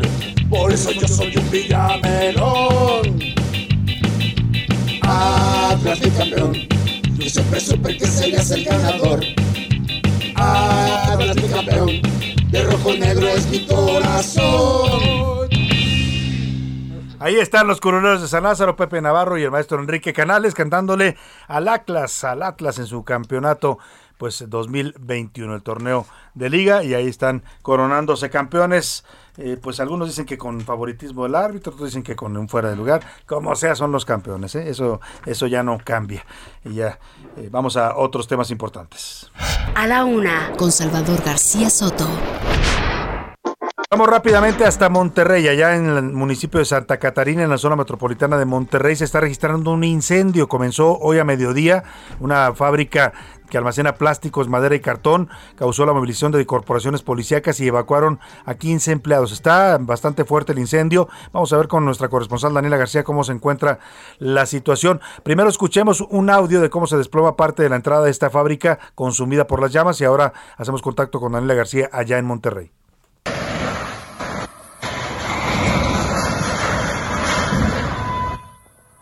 Cayó literalmente la entrada de esta fábrica, pues un- eh, y las imágenes son fuertes porque hay pues plásticos de por medio, plásticos, madera y cartón, así es que el incendio se ve bastante aparatoso. Vamos contigo, Daniela García, cuéntanos, muy buenas tardes. Muy buenas tardes, Salvador.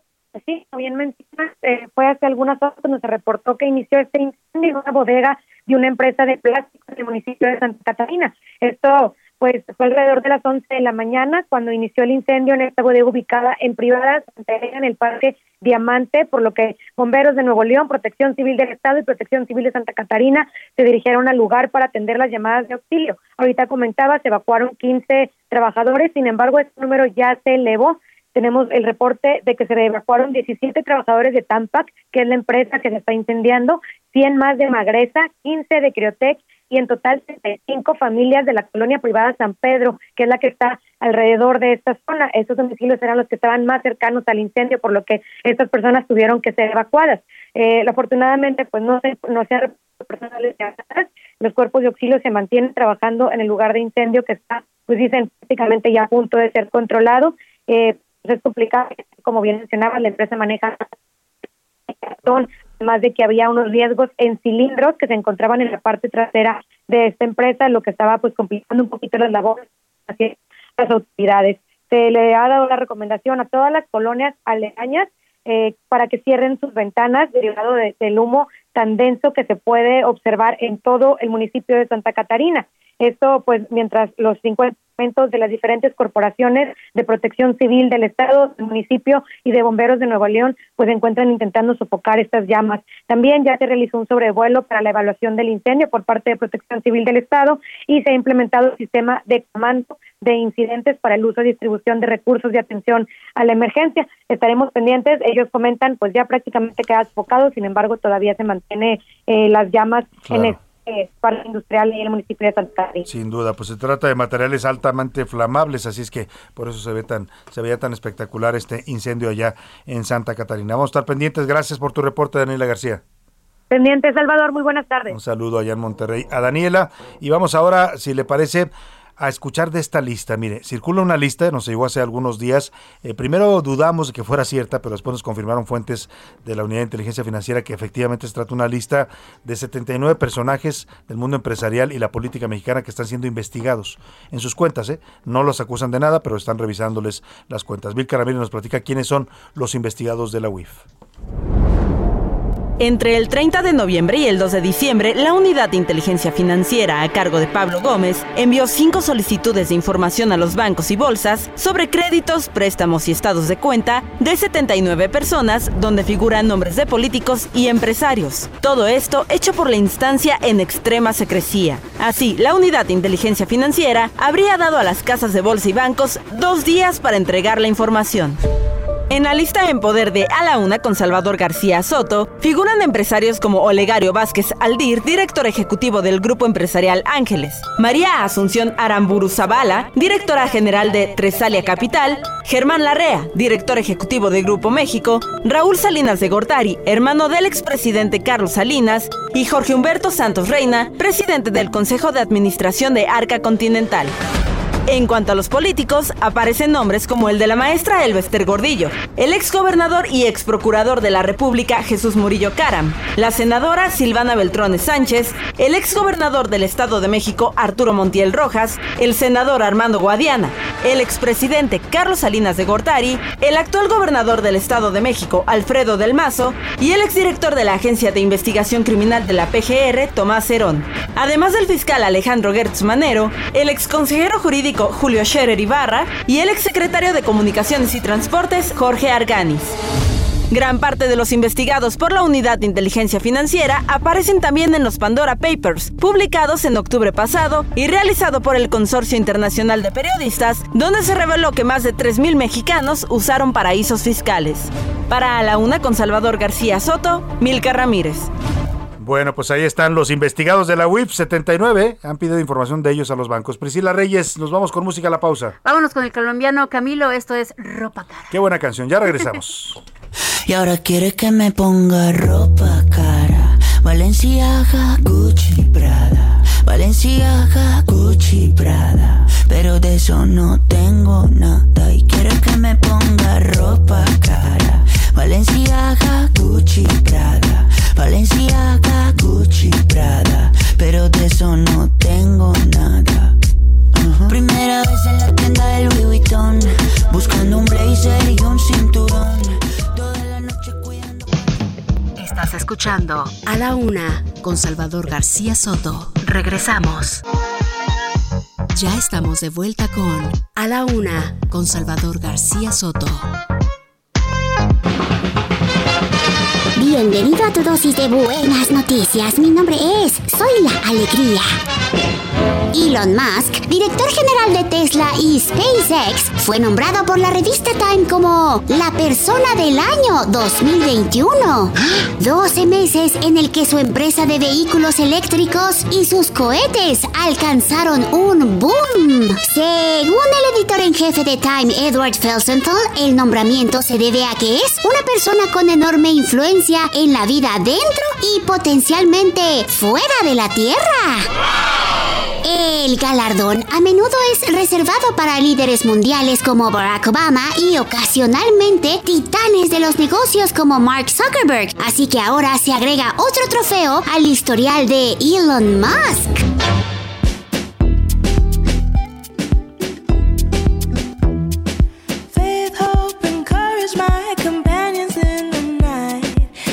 Songs to celebrate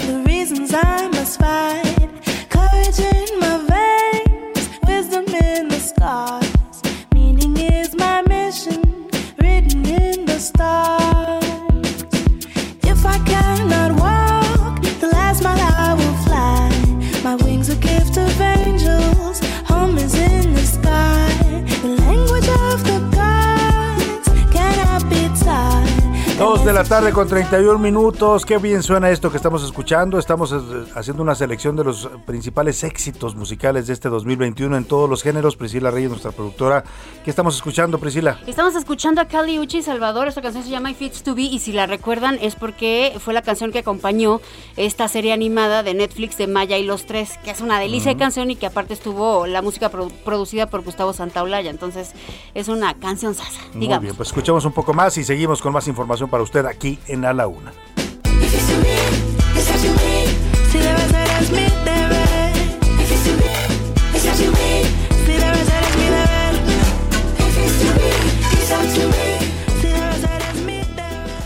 A la una, con Salvador García Soto. Dos de la tarde con 32 minutos y bueno, vamos a más información. Oiga, se está reportando un nuevo caso de la variante Omicron en México. Sería el segundo confirmado oficialmente. El primero se registró aquí en la Ciudad de México, un eh, sudafricano que había llegado a nuestro país dio positivo a una prueba de COVID, luego se analizó el virus y se determinó que era el primer caso de Omicron en nuestro país. Ahora se está reportando en el Estado de México, ya lo están reportando varios medios y vamos eh, también otra vez de un, se trata de un trabajador de origen sudafricano. Lo atendieron allá en el Estado de México, en un hospi- hospital de la zona de Interlomas y estaría estable. No es hasta ahora de, de gravedad del caso, según lo que nos reportan. Vamos con José Ríos, nuestro corresponsal allá en la entidad mexiquense, para que nos cuente este segundo caso de Omicron en nuestro país. José, ¿cómo estás? Muy buenas tardes.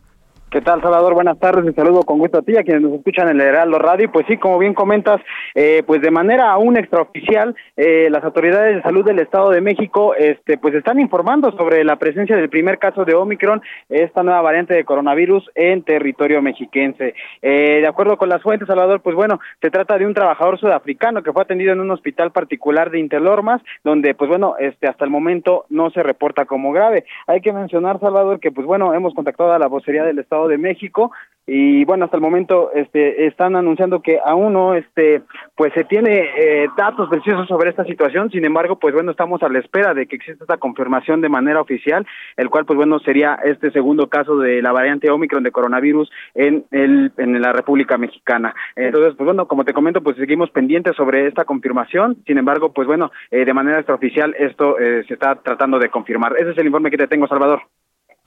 Muchas gracias, José. Pues ahí está, ya se está confirmando oficialmente este segundo caso. Vamos a estar muy pendientes de que se den mayores detalles. Por lo pronto, este persona, este sujeto de origen sudafricano estaría internado ahí en, en un hospital de Interlomas sin que se reporte todavía como un caso de gravedad.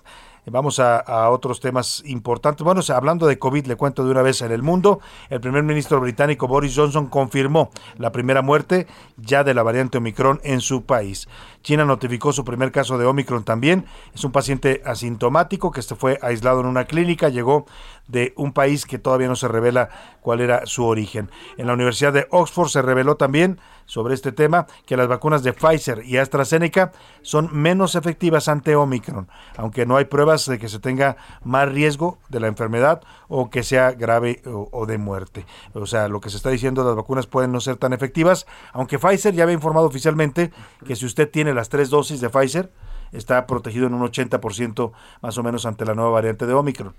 Así es que bueno, pues habrá que estar muy atentos a toda esta información y sobre todo lo más importante es seguirnos cuidando. ¿eh? Eso es lo único que nos puede proteger no solo de Omicron, de Delta, que sigue aquí entre nosotros, es la variante más común en este momento en México y se puede recrudecer en esta temporada invernal. Así es que pues siempre se lo decimos, sígase cuidando, mantenga la sana distancia, use el cubrebocas, sobre todo en espacios cerrados no vaya a reuniones masivas, evite los lugares congestionados y bueno, todo lo que usted pueda hacer, lávese las manos constantemente, todo, todo, todo ayuda en estos momentos a protegerse de esta nueva variante y de cualquier otra que esté circulando del COVID. Y sobre, precisamente sobre el COVID en México, en el nuevo semáforo epidemiológico nacional, hoy amanecieron en color verde 27 estados del país, entre ellos sigue la Ciudad de México con color verde, cinco ya están en amarillo, Baja California, Sonora, Chihuahua, Durango y Aguascalientes, y bueno, este semáforo se mantiene vigente hasta el próximo 26 de diciembre. Mientras tanto, la Secretaría de Salud reportó 6.512 contagios de COVID y 486 nuevas muertes lamentablemente de esta enfermedad. Esto durante este fin de semana, viernes, sábado y domingo. Por el incremento de contagios de COVID-19, Javier González Moquen, quien es secretario de Educación y Deporte de Chihuahua, informó que las clases virtuales se restablecen en preescolar, primaria y secundaria. Es decir, Chihuahua regresa al modelo virtual en la educación. Ya se salen del modelo presencial porque se están incrementando los casos en este estado que ya está en semáforo amarillo. A esto se suma el riesgo de que pueden pasar los alumnos debido al incremento de casos que están teniendo en varios municipios de Chihuahua y esto para privilegiar la salud de los estudiantes y maestros. Vamos contigo, Federico Guevara, allá en Chihuahua, para que nos cuentes esta decisión que toman las autoridades educativas del estado. Vuelven al modelo virtual, es decir, ya no habla clases presenciales en las escuelas de Chihuahua. Buenas tardes, Federico. Efectivamente, Salvador, como tú bien comentas, y debido a este incremento de contagios por COVID y ante un semáforo sanitario en color naranja que posiblemente se convierta en rojo, dado el incremento de contagios en, este, en esta entidad, el secretario de Educación y Deporte, Javier González Moquen, ya hizo y formalizó de que no va a, generarse clases virtuales. Esto en preescolar, primaria y secundaria debido al incremento, insisto, de contagios por el COVID. Esto para privilegiar a los estudiantes y maestros. Por eso es que se determinó cancelar las clases en momentos en que, insisto, el incremento de contagios en el estado de Chihuahua preocupa a las autoridades de salud. Hasta aquí la información y que tengas un excelente día, Salvador. Igualmente, Federico Guevara, allá en Chihuahua, ya empiezan los fríos también allá en Chihuahua, y ¿eh? vaya que sabe hacer frío en Chihuahua. No sé si usted ha estado por ahí en algunos municipios del estado, en la zona de las Barrancas del Cobre. ¡Ay! Se mete el frío por, por todos lados. Por las barrancas del Por las barrancas del cobre y anexas. Oiga, vamos a. seguimos con tema de COVID, pero el caso de López Gatel, el subsecretario de Salud, yo le había informado cuando arrancamos este espacio que estaba citado a comparecer ante la Cámara de Diputados. Bueno, a petición del funcionario, la, la comparecencia ante la Comisión de Salud se hizo privada. O sea, no quiso pues que nos enteráramos los mexicanos lo que le iban a preguntar los diputados. Debería estar prohibido que fueran privadas, ¿eh? con todo respeto, porque se trata de asuntos que nos incumben a todos los mexicanos. Ya lo hizo recientemente el señor eh, eh, fiscal Gers Manero cuando fue a la Cámara de Diputados, pidió una reunión privada y no nos enteramos de lo que hablaron. Claro, Gers Manero puede decir, se trata de investigaciones en curso, hay un tema de debido proceso, hay que ser cuidadosos, pero, pero López Gatel Oiga, cuando la pandemia está todavía en México activa, cuando estamos ante esta presencia de este nuevo variante, pues lo mejor sería que compareciera públicamente y todos supiéramos, que escucháramos los, lo que le preguntan, lo que le cuestionan los diputados y lo que él responde. Pero decidió que no. Y entonces se iba a hacer privada, se empezó a hacer privada, pero parece que unos diputados del PRD molestos porque no los dejaban pues eh, hacerla pública, sacaron un celular, empezaron a grabar a López Gatel y López Gatel como las superestrellas, oiga, como las divas, se enojó porque lo estaban grabando y pidió que se cancelara la comparecencia. No, hombre, si tenemos funcionarios que parecen divas. Cuéntanos, Celia Castillo, lo que pasó ahí en el Senado de la República. Muy buenas tardes. Perdóname, en la Cámara de Diputados, Celia. Buenas tardes. Muy buenas tardes, Salvador. Te saludo con gusto. Así es, pues, pues hace unos momentos el subsecretario de Prevención y Promoción de la Salud, Hugo López Gatel, eh, pues partió de esta Cámara de Diputados luego de esta reunión fallida con los integrantes de la Junta de Coordinación Política. En esta reunión, eh, efectivamente, que era de carácter privado. Sin embargo, pues el eh, subsecretario de Salud se molestó luego de que eh, la vicecoordinadora del PRD aquí en la Cámara de Diputados, Elizabeth Pérez Valdés, pues presuntamente estaba grabando esta reunión, quien también no subió videos, pero sí información de lo que estaba hablando el subsecretario fue el coordinador de la fracción parlamentaria de Movimiento Ciudadano, Jorge Álvarez Maínez.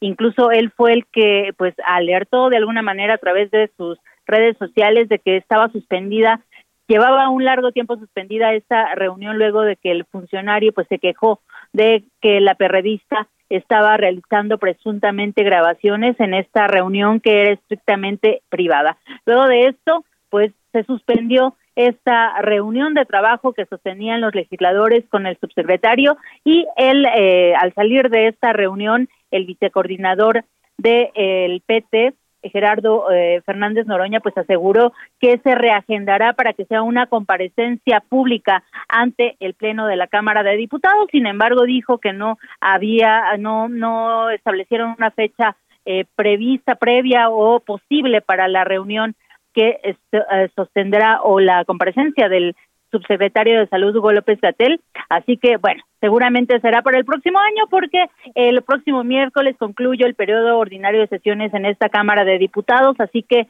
esta reunión en la que se preveía que eh, pues explicara Hugo López Gatel las medidas que el gobierno federal tomará ante la posible pro- propagación de la variante Omicron de la COVID-19 y otros temas respecto a la pandemia, pues ya no ya no hubo Ya no se va a llevar a cabo. subsecretario. Total, Así total, la pandemia pues puede esperar, ¿no? Eh, Dirán, dirán en la Secretaría de Salud, Elia. Pues te agradezco el reporte, vamos a estar muy pendientes, Elia, muchas gracias, muy buena tarde. Muy buena tarde. Pues ahí está, le decía, parecen divas nuestros funcionarios, ¿no? Se le olvida al señor López Gatel que él es un servidor público, público, que busca ahí en el diccionario de la Real Academia de, Academia de la Lengua Española lo que significa público. O sea, está obligado a, a dar la cara y, la información a los mexicanos. Y si los diputados lo citan a comparecer, pues que lo haga público. ¿Por qué tiene que ser privado? Me pregunto yo. ¿Qué tiene que esconder? ¿O por qué se molesta porque un diputado lo grabe y suba información en las redes sociales? que son secretos lo que está diciendo? ¿Son secretos de Estado? No vaya a decir después López Gatel que todo lo que él diga es también de seguridad nacional, como el decreto del presidente, ¿no? Y al rato ya no vamos a poder saber nada porque pues todo es de seguridad nacional y todo está reservado. No, qué cosas de verdad con nuestros funcionarios. Total, como dice eh, Elia Castillo, pues eh, el tema de la información que tenía que darnos sobre la variante Omicron, sobre las medidas de prevención, pues podemos esperar, ¿no? Ya cuando estemos en otra vez en, en otro pico de contagios, entonces ya hablará públicamente el señor López Gatel.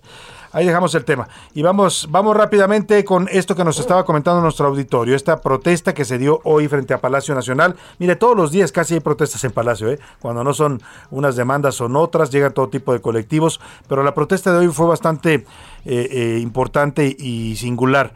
Madres, madres buscadoras, de estas madres que están buscando literalmente a sus hijos, en- escarbando la tierra para tratar de encontrar los restos, para saber dónde terminaron sus hijos. Bueno, pues llegaron hoy hasta Palacio y colocaron una fosa clandestina en el Zócalo.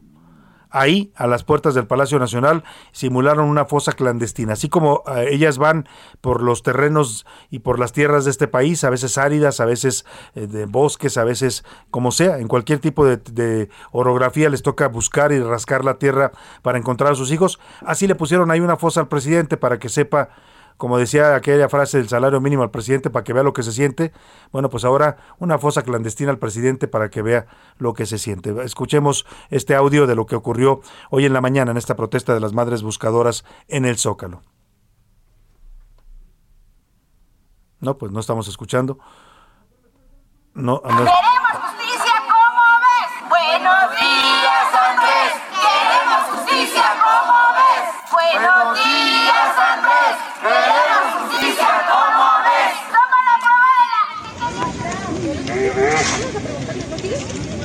Así le gritaban las madres buscadoras al presidente. Buenos días, Andrés, queremos justicia, ¿cómo ves? Vamos a hacer contacto esta tarde y le agradezco mucho que nos tome esta llamada con Viviana Mendoza, ella es integrante del colectivo Hasta Encontrarte, uno de los colectivos que se presentaron hoy a hacer esta protesta para pedir apoyo del presidente y de su gobierno para la búsqueda de sus familiares eh, desaparecidos. ¿Cómo estás, Viviana? Qué gusto saludarte. Buenas tardes.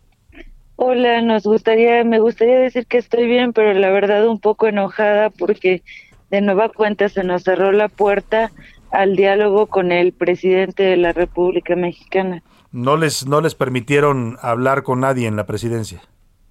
Eh, nos mandaron a un encargado, la verdad ni siquiera recuerdo su puesto, pero la manera en que se dirigió nosot- hacia nosotros fue agresiva y de una manera indignante.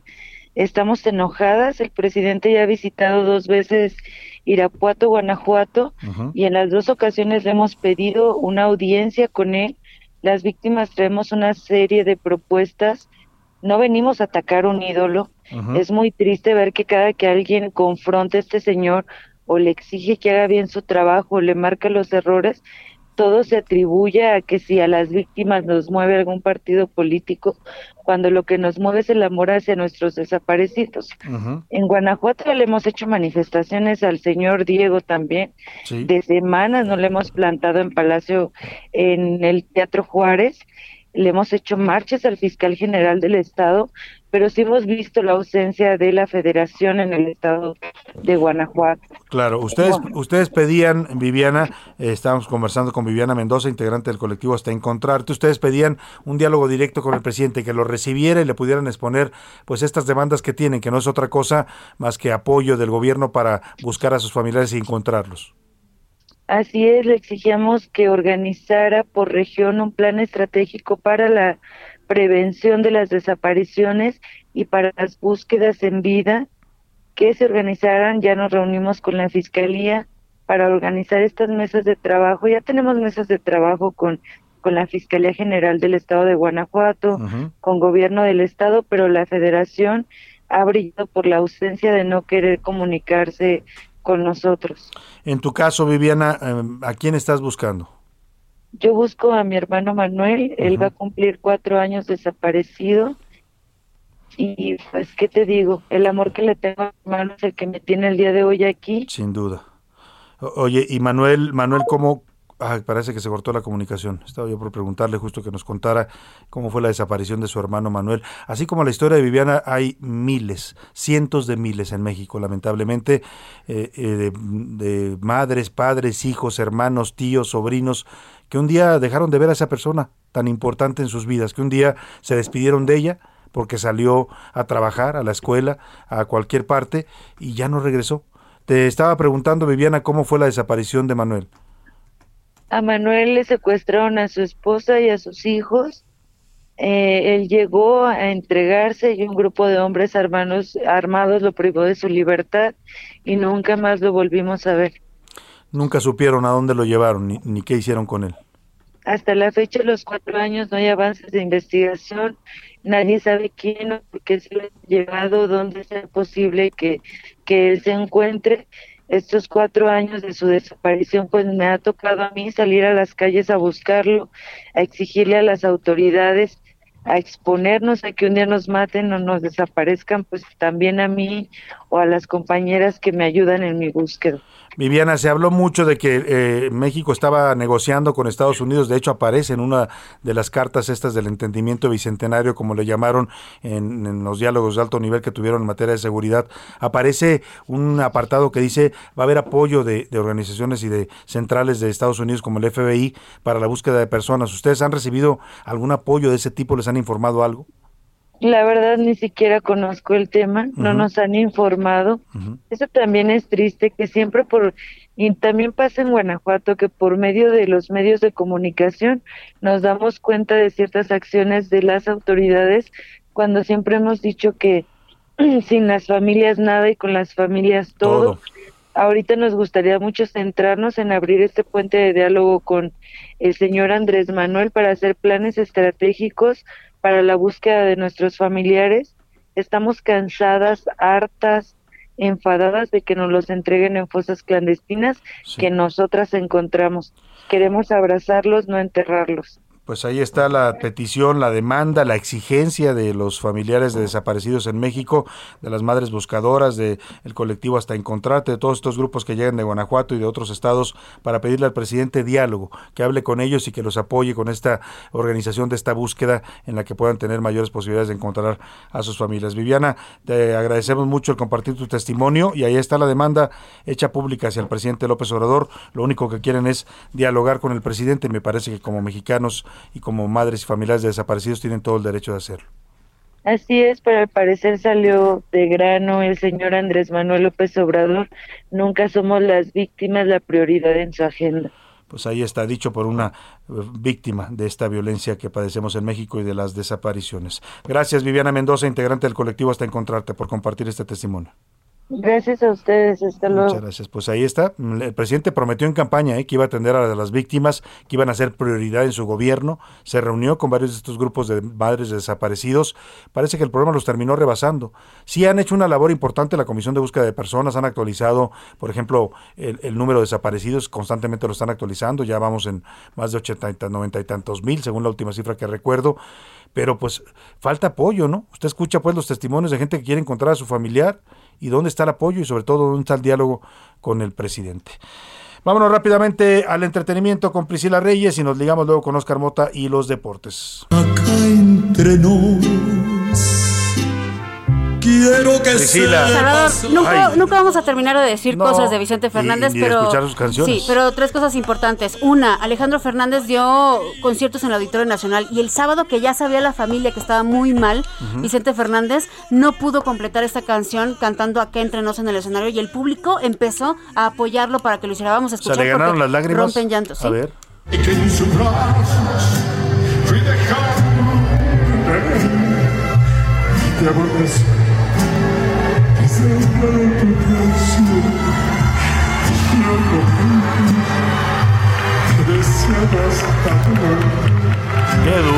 O sea, no- no- no puedes, Le no gana el puedes hablar, sentimiento, ¿no? Estás hablando de tu padre tendido ahí. Ay, sí. Horrible, horrible. Rápido de los logros que habíamos comentado, otro logro más también de Vicente Fernández fue en 1998. Dos logros. Le dieron la estrella en el Paseo de la Fama de Hollywood. Él es un mexicano que está allá. Pero aparte, no nada más eso, rompió el récord de fanáticos que se dejaron ir a la ceremonia. Ahí Porque a- cuando a- generalmente, sí, cuando generalmente esto sucede, pues van fanáticos, toman fotos y tal. Pero llegaron cuatro mil asistentes para apoyar cuando develara su estrella en el estrella. Paseo de la Fama, que es algo hermoso. Y ya nada más como último comentario, mucha gente preguntaba, ¿por qué no el homenaje en Bellas Artes y todo? Bueno, porque la familia tiene una arena en allá, la arena Sí. Vicente Fernández, lo quisieron hacer allá, pero de hecho la secretaria de Cultura, Alejandra Frausto, Sí, tuiteó y dijo, el merecido homenaje del gobierno de México a la vida y trayectoria de Vicente Fernández, el Charo de Huentitán, se realizará más adelante con respeto y coordinación con la familia Fernández. Por el momento, viuda, hijos y demás familia van a permanecer en Jalisco. Pues esa fue la decisión que tomó la familia y es muy respetable, ¿no? La verdad que uno quisiera tenerlo aquí también en Garibaldi, poder ir a despedirse, pero bueno, pues lo vamos a seguir recordando con su música. Gracias, Priscila. Gracias. Vámonos con Oscar Mota y los deportes. ¿Y de qué quieres tu nieve? ¿De limón o de qué, Oscar Mota? Limoncito está Venga, bien. Mi querido. Salvador García Soto, rápidamente tenemos campeón ya de la Fórmula 1, Max Verstappen. ¡Wow! Logra su primer campeonato. Lewis Hamilton buscaba su octavo en una, eh, una carrera muy importante que, por cierto, Sergio Checo Pérez, el propio Max Verstappen, le dice: Es un animal, dice, es tremendo lo que hizo Checo Pérez. Hay un rebase, hay un. Sí, claro. hay un momento donde Hamilton trata de rebasar a Checo Pérez, no lo deja Checo. Esto hace que recorte 10 segundos de distancia con, con respecto a Max Verstappen y se termina abriendo la posibilidad. Hay muchos memes donde dicen que Checo Pérez ya tendría que ser el ministro de defensa de, las, Sí. de México por, De por esto tremendo que hace. Pero al final sucede algo. Viene Lewis Hamilton, me, me emociono nada más de acordarme, porque Lewis Hamilton estaba ganando por 5 segundos. Última vuelta, dice, bueno, ya va a terminar ganando. De repente a Nicolás Latifi se le ocurre estamparse, se embarra en una de las, de las este, barras de protección, viene un safety car. Entonces esto los vuelve a reacomodar, ponen a Max Verstappen en segundo lugar, le quitan a todos los que tenía atrás y fue de, órale papi, en 10 segundos lo que pueda pasar, última curva, rebasa Max Verstappen y es campeón O sea, final de la Fórmula 1. de película. ¿no? Oscar, nada más hay que un, un comentario. La seguridad de Verstappen es increíble porque hace un año y medio dijo yo voy a ganar. Y lo hizo. Y miren nada, Mira. o sea, la mentalidad de decir yo Claro, voy y por lo eso. importante de mentalizarte cuando Qué quieres lograr un objetivo, ¿no? Sí. Trabajar No se puede para explicar- eso. no se puede Sí. explicar el campeonato sin Checo Pérez. Sin lugar a dudas. Definitivamente. Y si los tacos que- de pastor que se come Max Verstappen cuando vino a la Ciudad de México. Sí, eso lo motivó para seguir por el campeonato. Gracias, Oscar Mota. Gracias, Priscila Reyes. Gracias. Rodalís. Gracias Laura Mendiola en la coordinación de invitados. En la redacción, Miguel Ramírez, Mirka Ramírez. También está Iván Márquez. Aquí en cabina a nuestro asistente de producción, Rubén Cruz. Y a Javi Báez, nuestro operador. A todo el equipo, gracias. Pero sobre todo a usted, que pase una excelente tarde. Provecho. Ya sabe que yo aquí lo espero mañana a la una. Hasta mañana.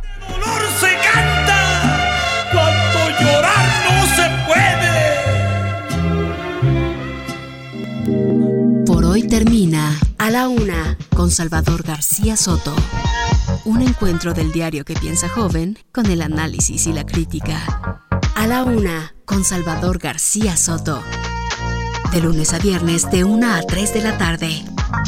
Heraldo Radio 98.5 FM, una estación de Heraldo Media Group, transmitiendo desde Avenida Insurgente Sur 1271, Torre Carrachi, con 100.000 watts de potencia radiada.